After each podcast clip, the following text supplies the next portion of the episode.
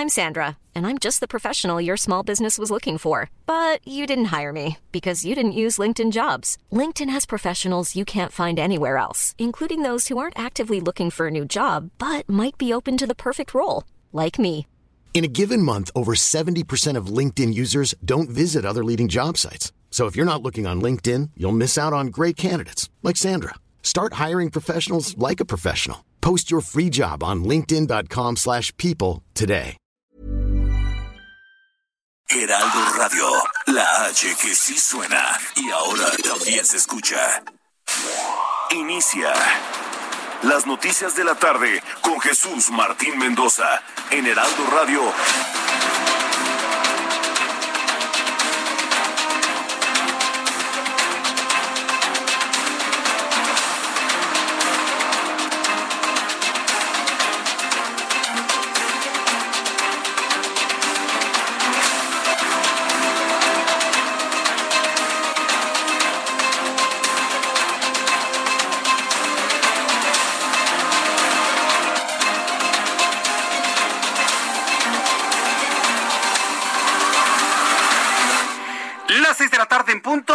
Centro de la República Mexicana. Bienvenidos, muy buenas tardes. Iniciamos el Heraldo Radio con todas las noticias importantes a esta hora de la tarde. Como siempre le digo a lo largo de estos dos años en el Heraldo Radio y más de 25 años a esta hora de la tarde, súbale el volumen a su radio que le tengo la información más importante hasta este momento. Como primera noticia, decirle que el Heraldo Radio está cumpliendo dos años de transmisiones ininterrumpidas al aire. Heraldo Radio se ha convertido en el fenómeno de medios de comunicación a nivel nacional. Quiero decir algo que me parece que es muy importante y prudente en este momento. El aniversario no es de un solo programa. El aniversario es de todo el Heraldo Radio, de toda la plataforma de radio del Heraldo Media Group. El aniversario es del Heraldo Radio, de este concepto de radio, de emisoras propias y de emisoras afiliadas que en toda la República Mexicana transmiten la mejor programación de noticias, información, análisis y entretenimiento que existe en la radio mexicana. Y me atrevo a decirlo, en la radio de habla hispana. Somos la cadena de radio más poderosa en español en todo el continente americano, no nos quepa la menor duda. Pero sí tengo que ser muy claro, el aniversario no es de un solo programa, ¿eh? El aniversario es de toda la plataforma del Heraldo Radio. Así sea esta primera emisora en el 98.5 de FM, que aquel 25 de junio de 2019 inició transmisiones con la mejor información y con los mejores periodistas de la radio que existen en este país. Así desde este momento y hasta este momento, hasta los que se han afiliado hace apenas unas cuantas semanas, el aniversario, la fiesta de dos años, es de toda la plataforma del Heraldo Radio, de toda de todos los programas, de todo el equipo de conductores, de todo el equipo de productores, de todo el talento, operadores, coordinadores, informa- eh, eh, coordinadores generales de información, productores, realizadores, directivos, en fin, todos estamos de fiesta el día de hoy haciéndolo copartícipe de una gran fiesta de dos años de esta emisora El Heraldo Radio, que como nunca una cadena de radio había crecido con tal fuerza, con, tal potencia, con tal energía y agilidad en tan solo poco más de 750 días. Entonces, bueno, pues yo le invito a que sea usted parte de esta fiesta, del segundo aniversario, no de un programa, sino de toda la plataforma de radio del Heraldo en toda la República Mexicana. Hemos hecho historia y usted ha sido parte de esa historia, de esta renovación, de esta gran época de la radio informativa, de análisis, de contenido, de radio hablada, de radio de entretenimiento, que usted sintonice en las emisoras en todo el país. Así que sea usted bienvenido a nuestro programa de aniversario, hoy, segundo año del Heraldo Radio en toda la República Mexicana. Muchas felicidades a usted, a usted, a usted, a usted, a ti, que nos escuchas todos los días. Esa es la primera noticia del día de hoy y me extiendo en ello, porque es una gran fiesta para nosotros. En tiempos difíciles, en tiempos de pandemia, en tiempos complicados, hemos hecho todo el esfuerzo humano, tecnológico, periodístico, para estar con usted acompañándole en estos días difíciles.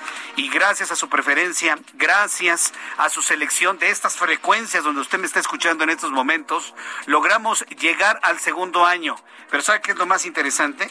Lo más esperanzador, lo que más nos llena de alegría, que el día de hoy estamos iniciando el tercer año, el tercer año del Heraldo Radio. Hoy inicia un siguiente ciclo. Gracias a usted, gracias a su preferencia y gracias por estar con nosotros. El reloj marca las seis de la tarde con cinco minutos hora del centro de la República Mexicana y esto es algo de lo más importante que le informo en resumen. Suban el volumen a su radio porque autoridades de Tamaulipas y Nuevo León han informado hace unos minutos en un comunicado en conjunto que un total de 65 carpetas de investigación se han abierto por desapariciones en la carretera Monterrey-Nuevo Laredo desde enero de 2020 a la fecha. Mire, el ejemplo es sencillo. Ayer en el Heraldo Televisión y Heraldo Radio informamos y denunciamos a través de este programa de noticias sobre la elevadísima inseguridad en la autopista, autopista que conecta Monterrey con Nuevo Laredo. Bueno, hoy despojaron a una familia de sus pertenencias y de su camioneta.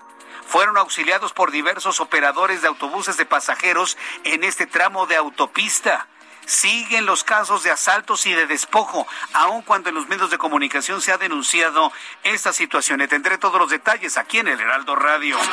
Y de acuerdo con el Servicio Meteorológico Nacional, durante las próximas horas, la tormenta tropical Enrique continuará provocando lluvias puntuales intensas en zonas de Colima, Guerrero, Jalisco y Michoacán, así como lluvias puntuales y muy fuertes en el estado de Oaxaca. Para usted que se acaba de sintonizar en el Heraldo Radio, decirle que hoy estamos cumpliendo dos años en toda la emisora en la República Mexicana. Es un aniversario de emisora, es un aniversario de empresa, es un aniversario en el cual usted nos ha elegido en todos los programas del Heraldo Radio y estamos haciendo una gran fiesta. Estoy recibiendo sus comentarios a través de YouTube en el canal Jesús Martín MX, a través de Twitter arroba Jesús Martín MX y a través de las plataformas del Heraldo de México arroba Heraldo de México a través de la página www.heraldodemexico.com.mx, recibiendo sus comentarios en este segundo aniversario de nuestras emisoras de radio.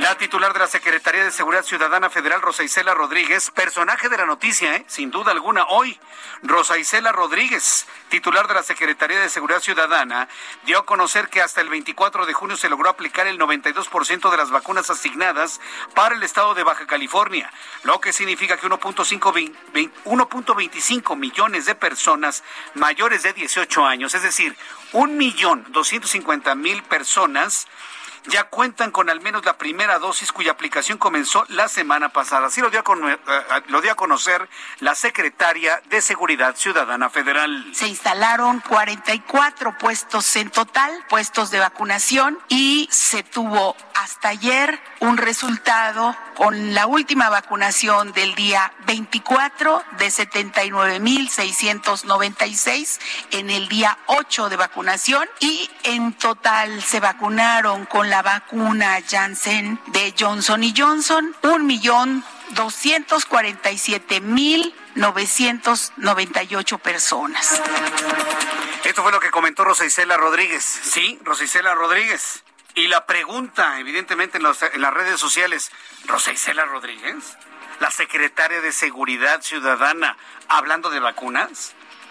Digo, lo, lo notamos más normal con Marcelo Ebrard, porque finalmente Marcelo Ebrard pese a quien le pese, y siendo muy sinceros en la información, Marcelo Ebrard es el que ha logrado los millones de vacunas que tenemos en México.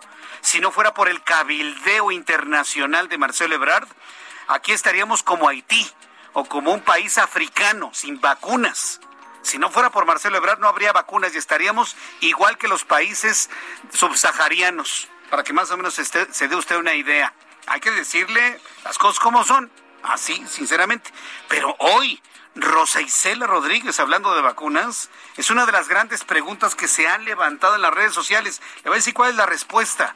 Hoy se ha planteado el tema de la vacunación a nivel nacional, buena, mala, regular, suficiente, insuficiente, reducida después del proceso electoral. Ah, porque claro, que redujeron a una tercera parte la velocidad de vacunación que lo que se venía suscitando antes de las eh, elecciones Hoy queda claro que el tema de las vacunas es un asunto de seguridad nacional y esa es la razón por la cual Rosa Isela Rodríguez hoy apareció en la conferencia matutina hablando de la vacunación. Se ha confirmado que es un asunto de seguridad nacional. Entonces, bueno, será un asunto que lo platicaremos en los próximos minutos aquí en el Heraldo Radio. Agradezco infinitamente a las personas que nos están felicitando a todo el Heraldo Radio directores del Heraldo Radio, equipo de productores, talentos, coordinadores, realizadores, operadores, periodistas, corresponsales. El aniversario es de toda una infraestructura de emisoras de radio en la República Mexicana. Estamos cumpliendo nuestros primeros dos años y hoy arrancando el tercer año de vida. La jefa de gobierno de la Ciudad de México, Claudia Sheinbaum, descartó una tercera ola de pandemia de COVID-19 en la capital, aunque reconoció un ligero incremento en los casos, principalmente en personas de entre 30 y 49 años, por lo que se comprometió a acelerar el proceso de vacunación para evitar un nuevo cierre de actividades económicas, por lo que la ciudad se mantendrá en semáforo amarillo. Así lo planteó la propia jefa de gobierno. No estamos ante una tercera ola por lo pronto. Lo que hay es un ligero incremento en los casos y particularmente es a las personas de entre 30 y 49 años. Ese es el grupo de edad donde está aumentando el número de personas que son positivas y aquí lo importante es que no podemos entrar a un proceso como el que teníamos el año pasado de cerrar actividades. Para mí ese es central. Hoy estamos en amarillo como ciudad, igual que la semana pasada, pero igual estamos en los límites. Esto fue lo que dijo la jefa de gobierno de la Ciudad de México, Claudia Sheinbaum. Mientras tanto, en los Estados Unidos, un juez de Minnesota condenó hoy al exoficial de la policía Derek Chauvin a 22 años y medio de prisión por el asesinato de George Floyd durante un arresto en mayo del 2020 en una acera de Minneapolis. ¿Se acuerda usted de las imágenes? Este individuo loco, ¿no? Completamente deschavetado, por decir un término, con la rodilla encima del hombre de color, del hombre negro, ¿no? Que pedía clemencia. Gritaba, no puedo respirar, no puedo respirar, y lo mata en el lugar. Se están cumpliendo estos años de aquel, de aquel asesinato eh, tan, tan terrible, ¿no? Un crimen que fue grabado y cuyo video desató protestas alrededor del mundo. Nunca más un policía que ponga una rodilla en el cuello de alguien mientras este alguien esté pidiendo clemencia ha sido uno de los casos más terribles que se ha vivido en los últimos años en el supuesto mundo avanzado. El presidente de Colombia, Iván Duque, sufrió un atentado del que salió ileso este viernes, luego de que el helicóptero en el que se dirigía hacia la ciudad de Cúcuta fue atacado a balazos en el que también viajaban los ministros del Interior Daniel Palacios y de Defensa Diego Molado, quienes también se encuentran a salvo. Tras el ataque, el propio Iván Duque emitió un mensaje a la nación cafetalera. Esto fue lo que dijo el presidente colombiano informarle al país que luego de cumplir un compromiso en Sardinata, en el Catatumbo colombiano, y aproximándonos a aterrizar a la ciudad de Cúcuta, el helicóptero presidencial fue víctima de un atentado. Nos encontrábamos en el helicóptero señor ministro de la Defensa, el ministro del Interior, el gobernador de Norte de Santander y mi persona. Tanto el dispositivo aéreo como la capacidad de la aeronave evitaron que ocurriera algo letal. Lo cierto es que es un atentado cobarde. Una vez más, reiteramos que como gobierno no vamos a desfallecer un solo minuto, un solo día en la lucha contra el narcotráfico, contra el terrorismo y contra los organismos de criminalidad organizada que operan en el país. Imagínese de lo grave que estamos, le estoy informando a nivel internacional la noticia número uno. Hubo un intento de asesinar al presidente de Colombia. A ver, eh, para las personas que me están sintonizando, estamos ante un atentado una intentona de asesinato en contra del presidente de Colombia, Iván Duque. Aquí acabamos de escuchar sus palabras. Por supuesto, el mundo está reaccionando ante este intento de asesinato de un presidente. En México, Marcelo Ebrard Casaubon, secretario de Relaciones Exteriores, ha emitido el posicionamiento del gobierno mexicano en torno a los hechos en Colombia. En su cuenta de Twitter, Marcelo Ebrard ha escrito nuestra solidaridad con el pueblo colombiano y su presidente Iván Duque frente al ataque que sufrió el helicóptero en el que viajaba. México rechaza, dice Marcelo Ebrard en su cuenta de Twitter, México rechaza la violencia y respalda las instituciones democráticas de Colombia, ha escrito hace unos cuantos minutos, escasos 15 minutos. Marcelo Ebrard secretario de Relaciones Exteriores, quien ha reaccionado a nombre del gobierno mexicano sobre el intento de asesinato en contra del presidente de Colombia. En más noticias internacionales, este viernes la Organización Mundial de la Salud alertó sobre la expansión de la variante Delta responsable del repunte de casos de COVID-19 en varios países, lo que se contrapone con la baja de casos y muertes que se registra la organización y que ha obligado a nuevos cierres y restricciones en los cinco continentes ante la posibilidad de que se esté al frente de una nueva ola de contagios. Sin embargo, bueno, pues ya le estuve informando a lo largo de esta semana cómo se han incrementado los casos de contagios no se ha incrementado la estadística de muertos. Esto es muy importante, porque de los nuevos contagios a que algunos se traduzcan en muerte, pues tendrán que pasar alrededor de dos semanas. Hay una diferencia en cuanto al tiempo desde el contagio hasta que lamentablemente el 10% de las personas que se contagian, al menos en México, pierdan la vida. Más adelante le voy a tener todos los detalles de la información de COVID-19. Le puedo adelantar que la información más reciente ya se habla de 5.270 contagiados de ayer jueves al día de hoy viernes, para dar un total de 2.498.357 contagiados acumulados de COVID-19. Un poco más adelante le tendré la numeralia completa de COVID correspondiente este viernes 25 de junio. Ya son las seis de la tarde con 15 minutos, hora del centro de la República Mexicana. Vamos a continuar con la información de nuestros compañeros corresponsales en la República Mexicana. José Alemán, desde San Luis Potosí, nos informa. ¿Qué información nos tienes? Adelante, José. Sí, gracias. Buenas tardes, Jesús Martín, para informarte que en medio de un repunte de la pandemia por la COVID-19 en San Luis Potosí, y a tres semanas del regreso a clases presenciales, la Secretaría de Educación del Gobierno del Estado dio a conocer el contagio al SARS-CoV-2 de un alumno y un maestro, con lo que ya suman cuatro los casos positivos. Durante el informe técnico del Comité Estatal de Seguridad en Salud, el titular de la CG dio a conocer que los dos recientes contagios son de una alumna y su profesor, mientras que los otros dos son dos alumnas de colegios particulares que previamente habían sido detectadas esta semana. El titular de la Secretaría de Educación Estatal añadió que los tres planteles escolares donde se dieron a conocer estos casos han sido cerrados como medida preventiva. Jesús Martín, hoy se dio a conocer que una tercera ola epidémica amenaza a San Luis Potosí y con la adición de las nuevas variantes que se han encontrado como la de la India. Este viernes la entidad potosina reportó 66 nuevos contagios para acumular 65.092 enfermos y cuatro decesos más para llegar a 5.641. Es la información desde San Luis Potosí, Jesús Martín. Correcto, gracias por esta información. Gracias, José Alemán. Buenas tardes. Hasta luego desde San Luis Potosí con esta información. Vamos directamente hasta Colima con nuestra corresponsal Marta de la Torre. ¿Qué información nos tienes, Marta? Adelante. ¿Qué tal, Jesús Martín? Buenas tardes, buenas tardes al auditorio. Pues hace unos momentos afuera del Hospital Regional Universitario, trabajadores del Sindicato de la Secretaría de Salud protestaron por el desabasto de medicamentos que hay no solamente en ese hospital que atienden a pacientes no solamente de Colima, sino también de Michoacán y de Jalisco, sino en todos los hospitales de la entidad, debido a que denuncian que el gobierno federal pues no ha hecho las licitaciones correspondientes y el pedido de medicamentos que realizó el estado de Colima pues no se ha surtido, por lo cual pues no hay abasto ni de medicamentos ni de insumos.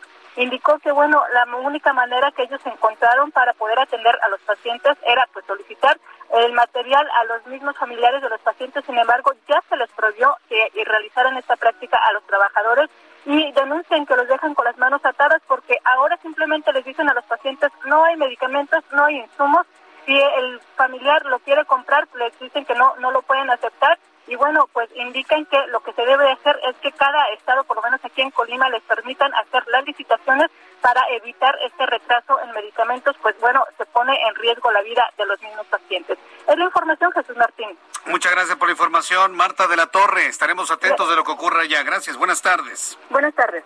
Y el asunto es verdaderamente grave, porque finalmente a nivel nacional no estamos hablando nada más de una institución, no estamos hablando nada más de una entidad en la República Mexicana. Es un fenómeno nacional las malas decisiones y las malas estrategias en cuanto a la adquisición de medicamentos tienen al país sumido en escasez desde lo más especializado hasta lo más sencillo.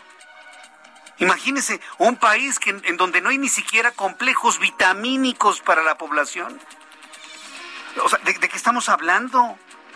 ¿De qué estamos hablando? Estamos en un retroceso a la década de los 70 cuando no había absolutamente nada. Y todo por las malas decisiones, ya sabe usted desde dónde y de quién. Bueno, pues en más información eh, eh, le tendré en los próximos minutos aquí en el Heraldo Radio más sobre esto, sobre la falta de medicamentos. Son las 6 de la tarde con 19 minutos, hora del centro de la República Mexicana. Vamos con nuestros compañeros reporteros urbanos, periodistas especializados en información de ciudad. Daniel Magaña, gusto en saludarte. Muy buenas tardes. ¿Qué Jesús Martín? Muy buenas tardes. Bueno, pues también saludamos con agrado. Fíjate que a lo largo de la semana, pues algunas repercusiones por las fuertes lluvias, primero en el norte, en la zona centro y ahora en el oriente. Fíjate que tienen pues prácticamente cinco horas que está pues eh, inhabilitada pues el cajón de vías de la línea del metro férreo en dirección hacia Santa Marta, la línea A, y ya te imaginarás los problemas, tarde de viernes, y bueno, pues sin metro para las personas que se trasladan hacia la zona del Estado de México. Y es que este problema se agrava porque, bueno, pues vemos personal del metro también, pues de la alcaldía, pues tratando de desasolvar, pues las alcantarillas, pues en la zona de la calzada Ignacio Zaragoza ha ido bajando el nivel, pero en el Estado de México, bueno, pues prácticamente es poco lo que han podido hacer para pues que descienda el nivel de agua y esto tiene afectado pues la del cajón de vías como te comentaba así que pues hay que tomarlo en cuenta. Esto también ha agravado las condiciones eh, viales para quien abandona la Ciudad de México a través de la calzada Ignacio Zaragoza pretende incorporarse a la autopista México Puebla así que pues una tarde caótica hay que pues tomarlo con calma. Únicamente servicio provisional pues de la zona de Pantitlán hacia Guelatao y bueno pues en dirección a La Paz este problema y este problema es Martín que ya es añejo ya hace un par de años se hicieron un colector se prometió que esta situación se iba a corregir, pero bueno, pues de nueva cuenta, pues las personas que viven en la zona de Chalco y Ixtapaluca tienen que sufrir las consecuencias pues de que se inhabilite el transporte público por las lluvias y las anegaciones que se presentan en la zona de Santa Marta. El reporte Jesús Martín, muy buenas tardes. Muchas gracias por esta información. Gracias, eh, Daniel Magaña. Hasta luego, que te vaya muy bien. Vamos con nuestro compañero Alan Rodríguez, que nos tiene más información. ¿En dónde te ubicamos, Alan?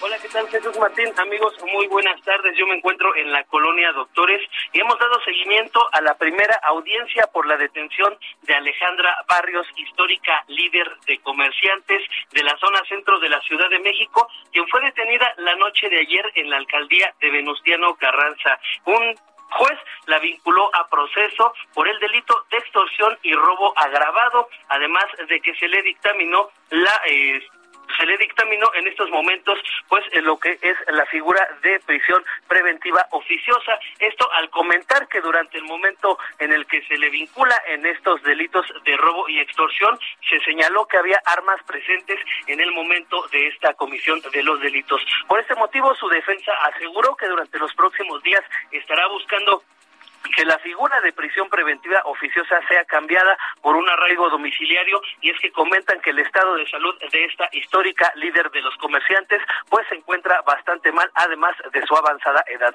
Por lo pronto Jesús Martín es el reporte que tenemos desde la zona de juzgados de la Ciudad de México. Muchas gracias por esta información, Alan Rodríguez. Estamos al pendiente. Hasta luego, que te vaya muy bien. Saludos Rogelio López. Rogelio López, ¿en dónde te ubicamos a esta hora de la tarde? Bienvenido, Rogelio. Hola, es un gran placer saludarte, mi querido Jesús Martín. Y bueno, pues te comento que tenemos pues problemas viales para los amigos que vienen aquí en la zona de la Avenida Universidad, justamente a un costado donde se hace la Y para el centro Carlos, que es Gabriel Mancera, tenemos el bloqueo por parte de la gente. Alrededor de 200 maestros del magisterio están bloqueando esta importante avenida, lo que es la avenida Universidad. Y bueno, pues para los amigos que vienen incorporando sobre todo de Río Churubusco, no van a poder ingresar. Tenemos el por parte de los elementos de la Secretaría de Seguridad Ciudadana, están haciendo el desvío para que siga su avanzando sobre lo que es la lateral de Río Churubusco.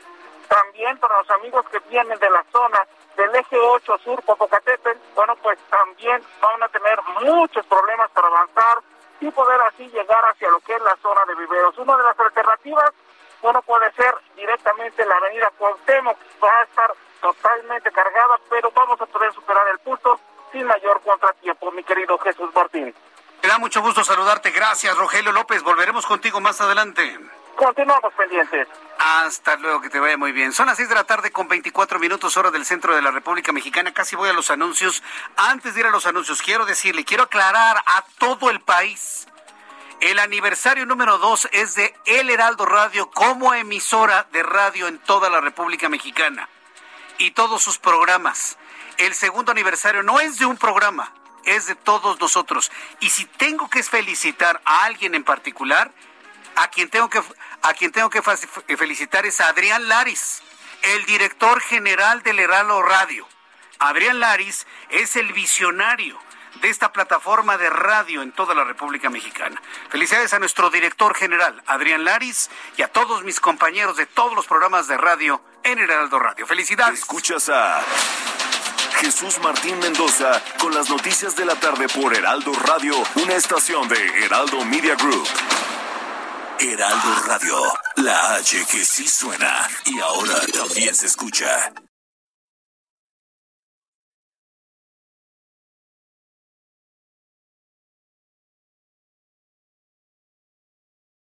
Heraldo Radio.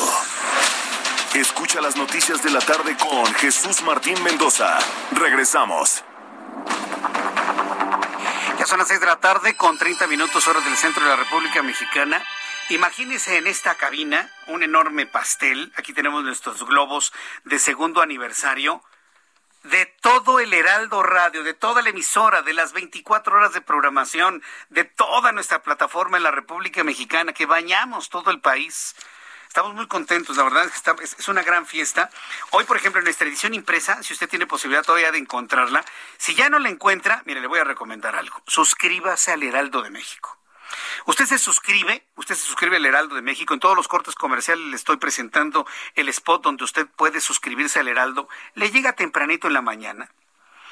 Y va a tener usted todas las informaciones especiales en una cobertura como la del día de hoy. Mira, así a manera de resumen. Va a tener usted las mejores secciones de internacionales, nacionales, financieras, de los deportes y de gastrolab lo va a encontrar. Y además, como siempre hemos sido, desde que hemos sido el Heraldo de México, eh, un, un, diario que piensa siempre joven, ¿eh? completamente. Vea usted la calidad de nuestro periódico. Para que usted no se pierda eh, fiestas, celebraciones, noticias importantes como la del día de hoy, como el aniversario número dos de todo el Heraldo Radio, subrayo, de todo el Heraldo Radio. Hoy es el segundo aniversario de todo el Heraldo Radio. Para que usted no se pierda estas publicaciones especiales, yo le invito a que se suscriba al Heraldo de México. Y a través de nuestra edición impresa, que es un periódico de, de mejor calidad en este momento en circulación, y, y, lo digo porque lo he visto, porque lo sé, aquí sabrá de las noticias de radio, de televisión, de web, absolutamente de todo. Entonces sí, haga una muy buena costumbre tener el periódico en la mañana, leerlo, abrirlo, tomarse su café mañanero, escuchando, escuchando las noticias, viéndolas también y leyéndolas en el Heraldo de México. La gente que se informa bien en este país se informa con el Heraldo de México. No me queda la menor duda. Y ahora que estamos de aniversario, y ahora que estamos de aniversario en todo el Heraldo Radio, porque es un aniversario de toda la plataforma, de toda la emisora, hoy le invito a que si todavía encuentra por ahí algún Heraldo, va a estar complicado, pero si lo encuentra por ahí, va este, a encontrar nuestra publicación especial del segundo aniversario del Heraldo Radio, con toda la numeralia. Mire, tenemos un mapa un mapa que nos muestra nuestra cobertura en México y en los Estados Unidos. Tenemos los rostros del talento, de parte del talento que cubre toda esta emisora de radio. Tenemos una relación de todas las emisoras en el país. Si usted sale de viaje por motivos de negocios, por motivos de placer, aquí en esta publicación se la puede llevar consigo para cuando usted vaya recorriendo la República Mexicana, ir encontrando el Heraldo Radio en todas las frecuencias del país. Aquí están todas, absolutamente. Entonces, esta es una edición de colección, la del día de hoy. ¿eh? Es una edición de colección para que usted la tenga, la atesore, la tenga con usted, la utilice para que nunca esté desconectado de todo lo que le ofrecemos a través del Heraldo Radio. Bien, cuando son las 6 de la tarde con 33 minutos hora del centro de la República Mexicana, hoy es 25 de junio, es un día muy importante porque es nuestro segundo aniversario de todo el Heraldo Radio. Y bueno, pues le presento lo que debemos recordar un día como hoy, 25 de junio, en México, el mundo y la historia con Abraham Arreola.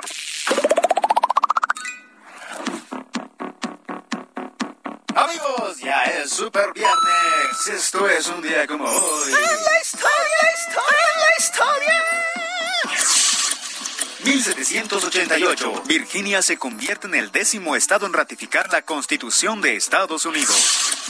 1813. En Acapulco, México, José María Morelos establece los lineamientos para la elección de diputados que integrarán posteriormente el Congreso de Anáhuac. 1856. En México se expide la ley de desamortización de las fincas rústicas y urbanas de las corporaciones civiles y religiosas de México, mejor conocida como la Ley Lerdo, la cual tenía como objetivos crear una clase rural que, a semejanza de la estadounidense, tuviera deseos de desarrollarse, sanear las finanzas públicas del Estado y reanimar la economía. 1947 se publica El diario de Ana Frank. 1967 es el primer programa mundial vía satélite llamado Our World, es decir, Nuestro Mundo, que curiosamente en ese mismo programa es la última actuación en televisión de la banda británica de rock The Beatles, donde presentan All You Need Is Love. And de quincena, porque porque esto es un día como hoy. En la historia con voz institucional. Muchísimas gracias. Hasta la próxima, amigos. Muchas gracias, Abraham Arreola. Bueno, tú siempre nos sacas a todos una sonrisa con tus efemérides del día de hoy. Rápidamente, informándole en cuanto a pronóstico del tiempo, el Servicio Meteorológico Nacional está dando a conocer que efectivamente vamos a continuar con las lluvias en toda la costa del Pacífico debido a la onda tropical que en este momento está transitando por esta zona, lluvias que alcanzarán el centro del país. Por ejemplo, el pronóstico de lluvia alcanza, por ejemplo, Acapulco Guerrero. Mucha atención, amigos, en Acapulco. Llueve en estos momentos con una temperatura mínima de 23, una máxima de 27 para el día de mañana. Amigos, en Guadalajara, Jalisco, ahí sí, algo de nublados para esta tarde, aunque no se prevé lluvia, sino para hasta el próximo domingo. Temperatura en este momento mínima 16, máxima 26 para el día de mañana en Guadalajara, 26 en este momento. Monterrey, Nuevo León con 33 en este momento, mínima 21, máxima 34 para mañana sábado. En Tijuana, cielo completamente despejado, mínima 16, máxima 26 en este momento 23. Y aquí en la capital de la República tenemos nublados ya con lluvia en el norte y poniente de la Ciudad de México. Temperatura en este momento 18 grados, la mínima 12 y la máxima 23 grados Celsius. Ya son las 6 de la tarde con 36 minutos hora del centro de la República Mexicana. Una de las noticias que hoy mm, consideramos como de las principales es la inseguridad en carreteras y autopistas. Y una de las cosas más tristes de esta información es que por el hecho de una inseguridad exacerbada, que por el hecho de que no se tenga una vigilancia ni de lo que fue la Policía Federal, ni siquiera de la Guardia Nacional en este momento, carreteras y autopistas son el punto, lamentablemente, de acciones del crimen organizado en contra de cualquier persona. Y así como hemos conocido que mexicanos, extranjeros, familias con niños, son despojados de sus vehículos y abandonados a su suerte en las autopistas, eso nos hace pensar que será prácticamente, si no se hace absolutamente nada, y si se sigue apapachando al crimen organizado como se ha hecho hasta este momento, será imposible transitar por el país. Será imposible transitar por el país. Le voy a poner una pregunta. Para nuestros amigos que en estos momentos van saliendo a autopista, o para las personas que me están escuchando y están entrando a una ciudad importante, sea Guadalajara, sea Monterrey, viene llegando usted a Querétaro, está usted entrando a la Ciudad de México. Dígame. Y yo le invito a que me lo comente a través de mi cuenta de Twitter, arroba Jesús Martín MX. ¿Cuántas patrullas de la Guardia Nacional antes la Secretaría de Seguridad Ciudadana vio usted en su trayecto de autopista? Dígame cuántas. ¿Cuántas? Le puedo asegurar que de aquí hasta que termine nuestro programa de noticias no juntaré ni cinco. Se lo aseguro, no juntaré ni cinco. Porque este servidor que le habla a través de los micrófonos también viajo en carreteras y en autopistas. Prefiero las autopistas creyendo que en la autopista uno va más seguro que está uno vigilado, que tiene un boleto de, entrada y de salida del tramo carretero, que hay cámaras de vigilancia, pues tómela que no es cierto, ¿eh? Para que vea que no es cierto. Y cuando yo he utilizado autopistas, pregúnteme cuántas veces he visto a una sola patrulla de la Guardia Nacional. Casi nunca. Y cuando digo casi es porque las he visto una o dos veces en los últimos tres o cuatro meses. Esa es mi percepción personal. Pero yo le puedo asegurar que operadores de autobuses de pasajeros, de transportes de carga, personas como usted y como yo, que en vehículos particulares estamos circulando en autopistas, no hemos visto a una sola patrulla en kilómetros. En kilómetros. No, parece que no hay un plan de vigilancia de estos tramos federales en la República Mexicana. Y tan lo saben los criminales que hacen de las suyas, por ejemplo, en este tramo que se convierte en noticia entre Monterrey y Nuevo Laredo. Todos los medios de comunicación, escritos, electrónicos, digitales, lo que usted quiera, hemos insistido en la gran peligrosidad que hay en este tramo, muy recto por cierto, que se agarran unas velocidades tremendas entre Monterrey y Laredo, lo hemos dicho varias veces y no hay una orden para mandar a un ejército de patrullas y de vigilancia en este tramo de autopista. Lo mencionamos ayer y hoy siguen despojando de sus vehículos y siguen secuestrando a personas en ese tramo. ¿De qué se trata? ¿De fomentar el terror en este tramo? ¿Por mero cálculo político? Insisto, ¿de qué se trata? ¿De qué se trata?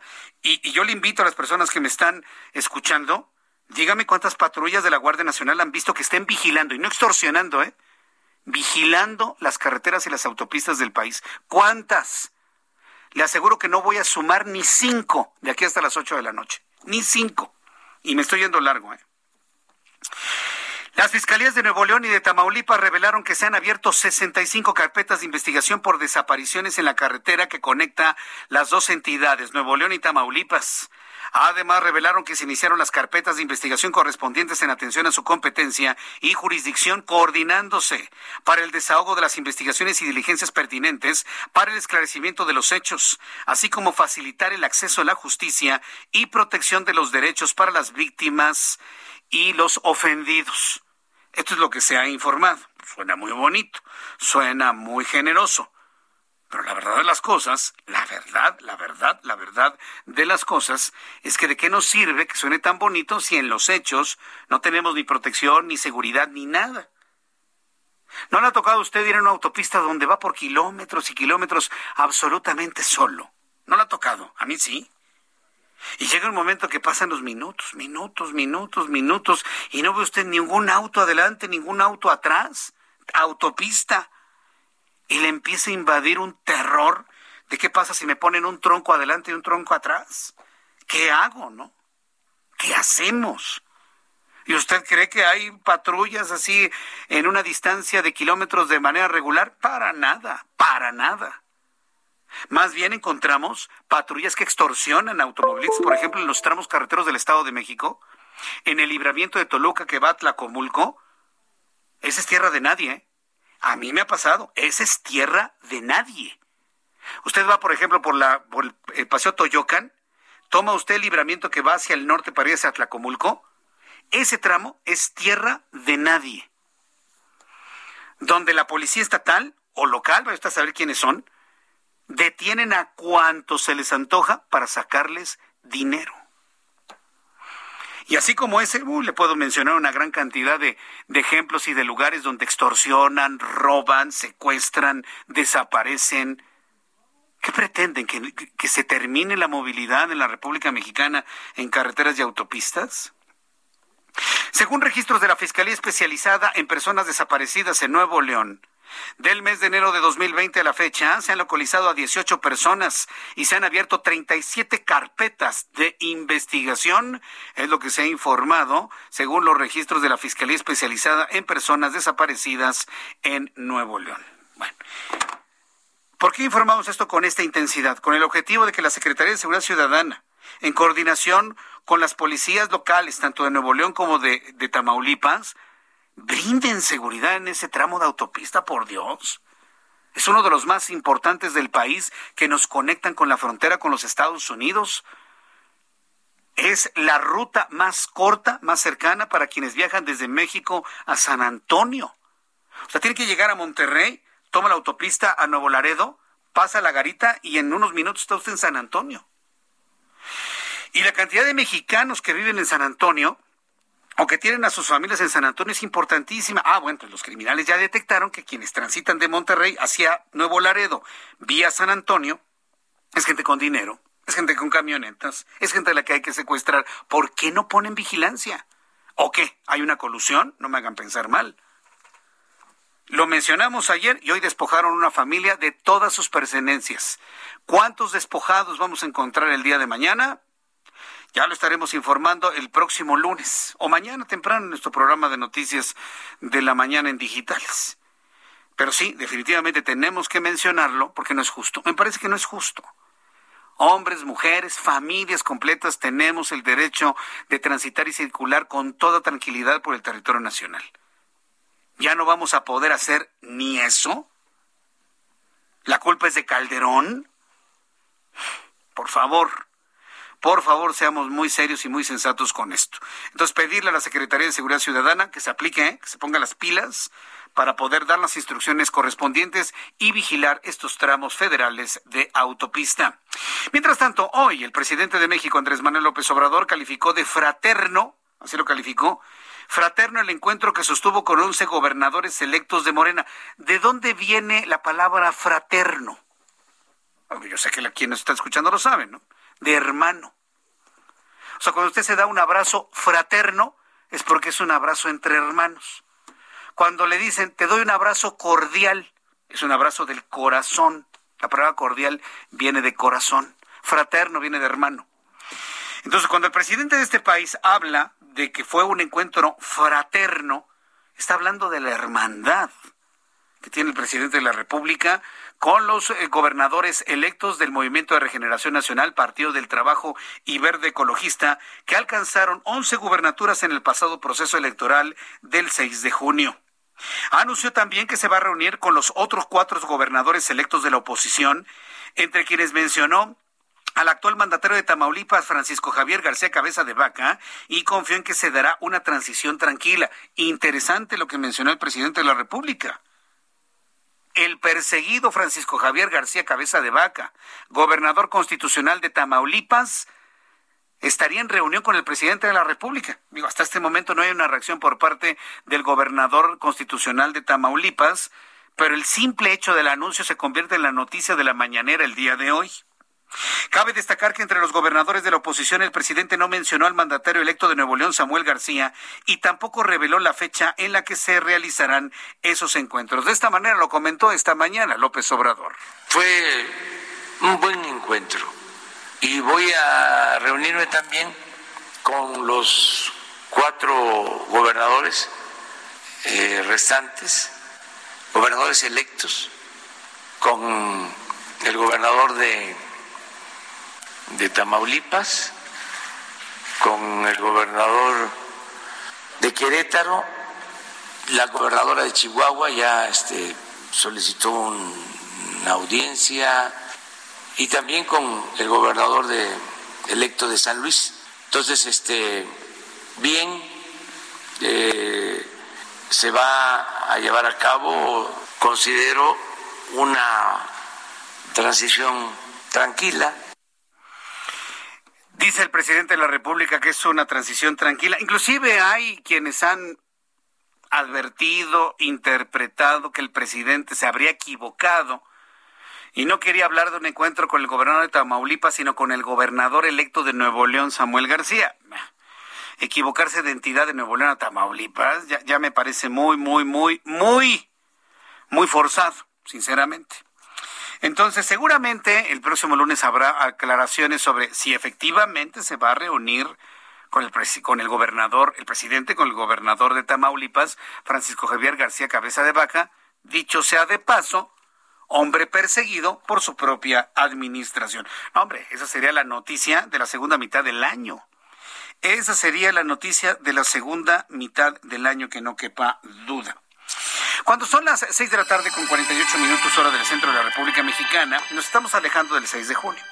Y conforme nos alejamos del proceso electoral, hemos podido leer, revisar, escuchar algunos comentarios en torno a lo ocurrido en algunos estados y de manera concreta en algunos municipios en el proceso electoral, eh, relacionándolo con el crimen organizado. Más de algún analista político se ha atrevido a asegurar de la intervención del crimen organizado en los resultados electorales del 6 de junio en algunas partes de la República Mexicana.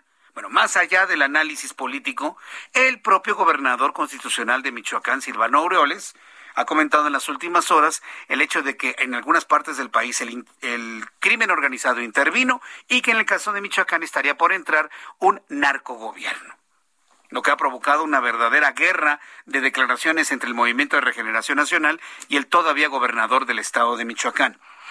Pero a ver, vamos por partes. ¿Realmente se tiene evidencia de la participación del crimen organizado en municipios y en estados para desvirtuar o cambiar la tendencia de lo que se venía conociendo en el proceso electoral del año 2021? Tengo comunicación en estos momentos con Carlos Rubio, subdirector de la consultora Integralia y experto en temas de seguridad. Estimado Carlos Rubio, bienvenido al Heraldo Radio. Muy buenas tardes. Hola, buenas tardes Jesús. Muchas gracias por la oportunidad de platicar contigo y con el auditorio. ¿Podemos tener una evidencia clara, documental, comprobable, de que los carteles o el crimen organizado interfirieron en los resultados electorales del pasado 6 de junio en algunos municipios del país? Sí, como bien mencionas, es muy difícil contar con información, con pruebas contundentes que nos demuestren esa interferencia, injerencia del crimen organizado en el proceso electoral y sobre todo que esos esfuerzos por parte del crimen organizado hayan tenido un impacto en los resultados del 6 de junio, es decir, que sí hayan influido en la manera en la que los ciudadanos hayan ejercido el derecho al voto. Lo que nosotros en Integralia contabilizamos desde el inicio del proceso electoral fueron los incidentes de violencia política, es decir, los asesinatos de políticos y candidatos a cargos de elección popular, que en total pues contabilizamos más de 200 a lo largo de este proceso electoral, que dejaron 179 víctimas mortales, incluyendo 36 candidatos a cargos de elección popular, ¿no? Esas son las expresiones más evidentes de, pues, en algunos casos, no de forma generalizada, pero en algunos casos, estas intervenciones por parte de grupos criminales para tratar de eliminar a figuras, a políticos que pudieran llegar a ser, pues, contrarios a sus intereses y que podrían hacerse, eh, pues, como, consolidarse como gobernantes en algunos municipios. Ahora, eh, ¿es denunciable esto? Si, es tan difícil tener una comprobación documental o clara de la amenaza de un grupo que le dice a las personas, tú votas por tal partido político, porque si no votas por el partido político, vas a ver cómo te va a ir a ti y a tu familia. Si no se tienen esas comprobaciones, ¿qué tan denunciable es esto? Sí, de hecho hay un antecedente del proceso electoral en, Michoacán en 2011, eh, en el cual el, el PAN y algunos otros partidos denunciaron la intervención del crimen organizado para eh, pues tratar de influir el voto ciudadano, de coaccionar, como se dice en términos de la legislación electoral. Esa denuncia llegó primero al, al Tribunal Electoral de Michoacán, que la desestimó, y subió hasta el Tribunal Electoral Federal, eh, que también desestimó la denuncia, es decir, avaló los resultados de la elección en Michoacán porque consideró que las pruebas que se habían presentado por parte del PAN y estos otros partidos que presentaron la denuncia no eran contundentes y sobre todo no demostraban que eh, esos actos intimidatorios por parte del crimen organizado sí hubieran tenido un impacto generalizado en el resultado electoral, ¿no? Entonces sí se pueden presentar denuncias, se pueden presentar denuncias, por ejemplo, por eh, presunto financiamiento ilícito de campañas políticas con recursos ilícitos. Sin embargo, como bien mencionas, las pruebas son lo más difícil de conseguir y es lo que tiende a pues descarrilar estas denuncias. Pues eh, eh, ojalá y tengamos algún tipo de denuncias porque bueno, pues lo que nadie quisiera es que nuestro país estuviese en crecimiento de este tipo de fenómenos que hoy algunos los consideran como un mito, otros como un hecho contundente, pero lo que no queremos evidentemente es que nuestro país esté controlado por alguien que la gente precisamente no elige.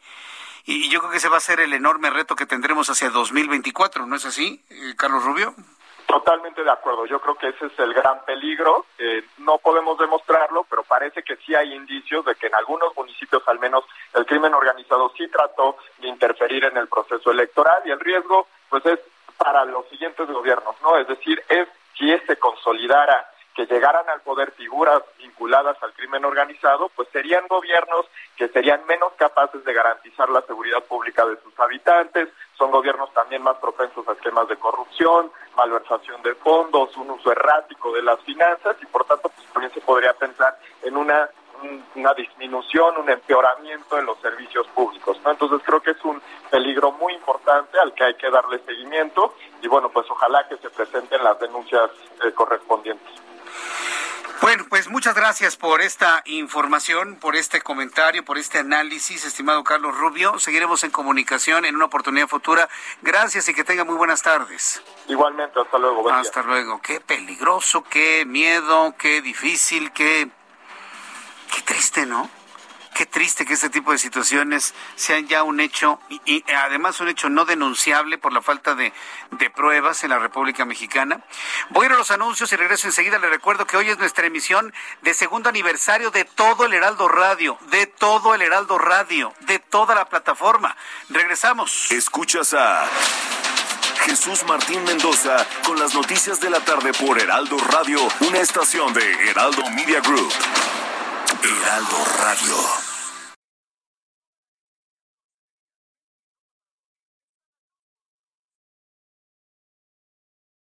Heraldo Radio. Escucha las noticias de la tarde con Jesús Martín Mendoza. Regresamos.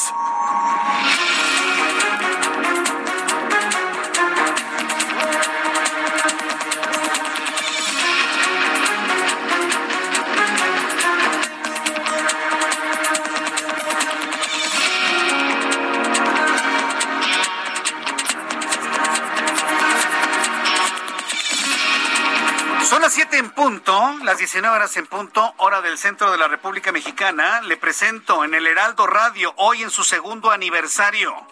Hoy en el segundo aniversario de todo el Heraldo Radio, de toda la plataforma de radio, de todos los programas, de todas las emisoras. El segundo aniversario de todo el talento, de todos los productores, realizadores, coordinadores de información, reporteros, corresponsales. Es un aniversario global, total, completo. En este segundo año de vida de todo el Heraldo Radio, le presento un resumen con las noticias más importantes. La Consejería Jurídica de la Presidencia de México impugnó ante la Suprema Corte de Justicia de la Nación la suspensión concedida por la ministra Norma Lucía Piña contra el padrón de celulares. La suspensión fue otorgada al Instituto Federal de Telecomunicaciones que alega que no cuenta con los recursos para cumplir con el mandato legislativo de poner en marcha un registro de telefonía celular con cargo al presupuesto. Sigue todavía la lucha sobre este tema del padrón de telefonía celular. En más noticias en este resumen. La Secretaría de Relaciones Exteriores emitió un comunicado en el que comparte que el colapso ocurrido el pasado 24 de junio en el edificio Champlain en Miami no hay connacionales afectados. Este edificio que se cayó por la mitad en el condado de Miami-Dade se ha confirmado que no hay mexicanos afectados por este colapso. El presidente de México, Andrés Manuel López Obrador, instruyó al titular de la Secretaría de Relaciones Exteriores, Marcelo Ebrard, a iniciar las gestiones con los Estados Unidos para reabrir la frontera con Baja California. Durante la inauguración de un cuartel de la Guardia Nacional en Tecate, el mandatero dijo que se debe acelerar la reapertura debido a que las ciudades mayores de 18 años en ambos países tienen ya la vacuna contra COVID-19. Debo decir que esa decisión es de la vicepresidenta Harris quien estuvo precisamente hoy en El Paso, Texas, revisando todos los protocolos para evitar que gente sin papeles se cruce por la frontera. Fuentes judiciales informaron que durante la audiencia de cumplimiento de orden de aprehensión, el juzgador calificó como legal su detención y dictó la medida cautelar de prisión preventiva oficiosa. Juez dicta prisión preventiva contra Alejandra Barrios, la gran lideresa de los vendedores ambulantes. Es una venganza política. No le quepa la menor duda. Durante la comparecencia del exdiputado local del PRI, el Ministerio Público de la Fiscalía de Asuntos Relevantes realizó la imputación en su contra, mientras que la defensa solicitó la duplicidad del término constitucional. Yo nada más le digo una cosa. Después de que Morena perdió la alcaldía Cuauhtémoc, van en contra de Alejandra Barrios. En política no hay coincidencias. Estas son las noticias en resumen. Le invito para que siga con nosotros. Le saluda Jesús Martín Mendoza.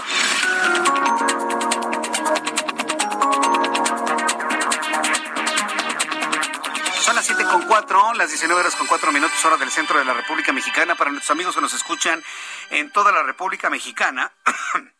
Quiero decirle que hoy estamos de fiesta, estamos muy contentos aquí en el Heraldo Radio porque es nuestro segundo aniversario de toda la emisora de radio, de todo el concepto de Heraldo Radio.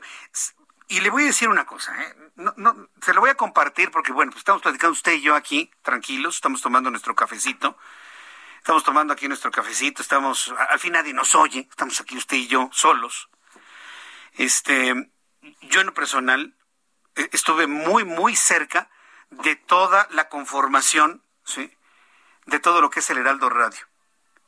Yo, yo estuve, yo fui testigo, antes de que estuvieran otros, de cómo se dio esa concepción del Heraldo Radio. Todos los que somos padres y que hemos tenido hijos y que hemos conocido cómo, cómo de la nada, como si fuera una magia, como si fuera un gran milagro, aparecen las primeras células de nuestros hijos en el vientre materno. Todo, padre, toda madre, nos hemos asombrado de cómo un ultrasonido muestra en, el seno materno el crecimiento de un nuevo ser vivo. Hago esta comparación porque a mí en lo particular me tocó ver el nacimiento de esas primeras células de lo que hoy es la plataforma de radio más importante en la República Mexicana de radio hablada, informada, de información y de análisis. Conocí el momento de la concepción Conocí el momento en el que se hizo el primer ultrasonido y se vieron las primeras células, las primeras ideas, las primeras pláticas, las primeras negociaciones. Se lo voy a decir de esta manera, los primeros sueños que en esta gran familia del Heraldo, del Heraldo de México teníamos y soñábamos con tener una emisora de radio, una, una. Compartí con grandes amigos directivos y dueños de esta empresa, ese enorme sueño y esa emoción de decir, podemos tener nuestra emisora de radio, podemos tener nuestra primera emisora de radio y trabajamos duro, nos desvelamos, visualizamos, planeamos, definimos, decidimos si iba a tener pañales azules o rosas nuestra emisora de radio. Es como un hijo, es como nuestro hijo con esa emoción que un padre, un padre y una madre de familia ven en el, en el seno materno el crecimiento de sus hijos, yo le quiero compartir que hace, hace algunos años, en el año 2018, veíamos cómo se iba conformando y cómo iba creciendo en ese seno materno esa emisora de radio que hoy es nuestro orgullo en esta gran familia del Heraldo de México y que estuvimos presentes en el momento en el que se dio a luz y apareció con vida. 9.99 si usted quiere, ¿no? Como califican ahora los bebés los neonatólogos. Y daba sus primeros llantos y lo cargamos con un amor lo cargamos con un amor que solamente quienes somos padres podemos entender. Visualizando en ese bebé Heraldo Radio en aquel 25 de junio de mil, del año 2019, donde estábamos confiando todas nuestras esperanzas, todo nuestro futuro, todos nuestros sueños, todos nuestros desvelos hechos realidad. Se lo platico así porque hasta me conmueve. Me conmueve porque se cristalizaron los deseos de seguir creciendo como una oferta informativa, como una oferta de, compañía, ¿sí? Para todo el público de la República Mexicana y más allá de nuestras fronteras gracias a la tecnología que nos permite el Internet. Hoy, estos dos años parecen 20 años. Hemos crecido, hemos eh, hemos sumado muchas voluntades, tenemos grandes amigos en los talentos que conducen desde la mañana, mediodía, la tarde, toda la emisora, toda esta emisora de radio. Muchos radiodifusores que han confiado en nosotros y se han sumado para transmitir nuestros productos radiofónicos. Muchos amigos patrocinadores que se acercan y al ver las estadísticas de nuestra audiencia, es decir, el, cuando ven el crecimiento y la talla de nuestro hijo, de este hijo hija que, que ha crecido con gran fuerza y con gran belleza, apuestan por él, patrocinan y confían en que nuestras audiencias llevarán sus productos a donde ellos están esperando. Ha sido, se lo digo, una gran historia. Una gran historia que apenas empieza. Es un bebé de dos años. Pero en estos dos años hemos conquistado mucho más que muchos en décadas. Y eso es gracias a usted. Eso es gracias a usted. Le agradezco mucho el que usted nos acompañe en esta gran aventura de la comunicación en el Heraldo Radio. Hoy toda esta emisora cumple sus dos primeros, sus dos primeros años de vida.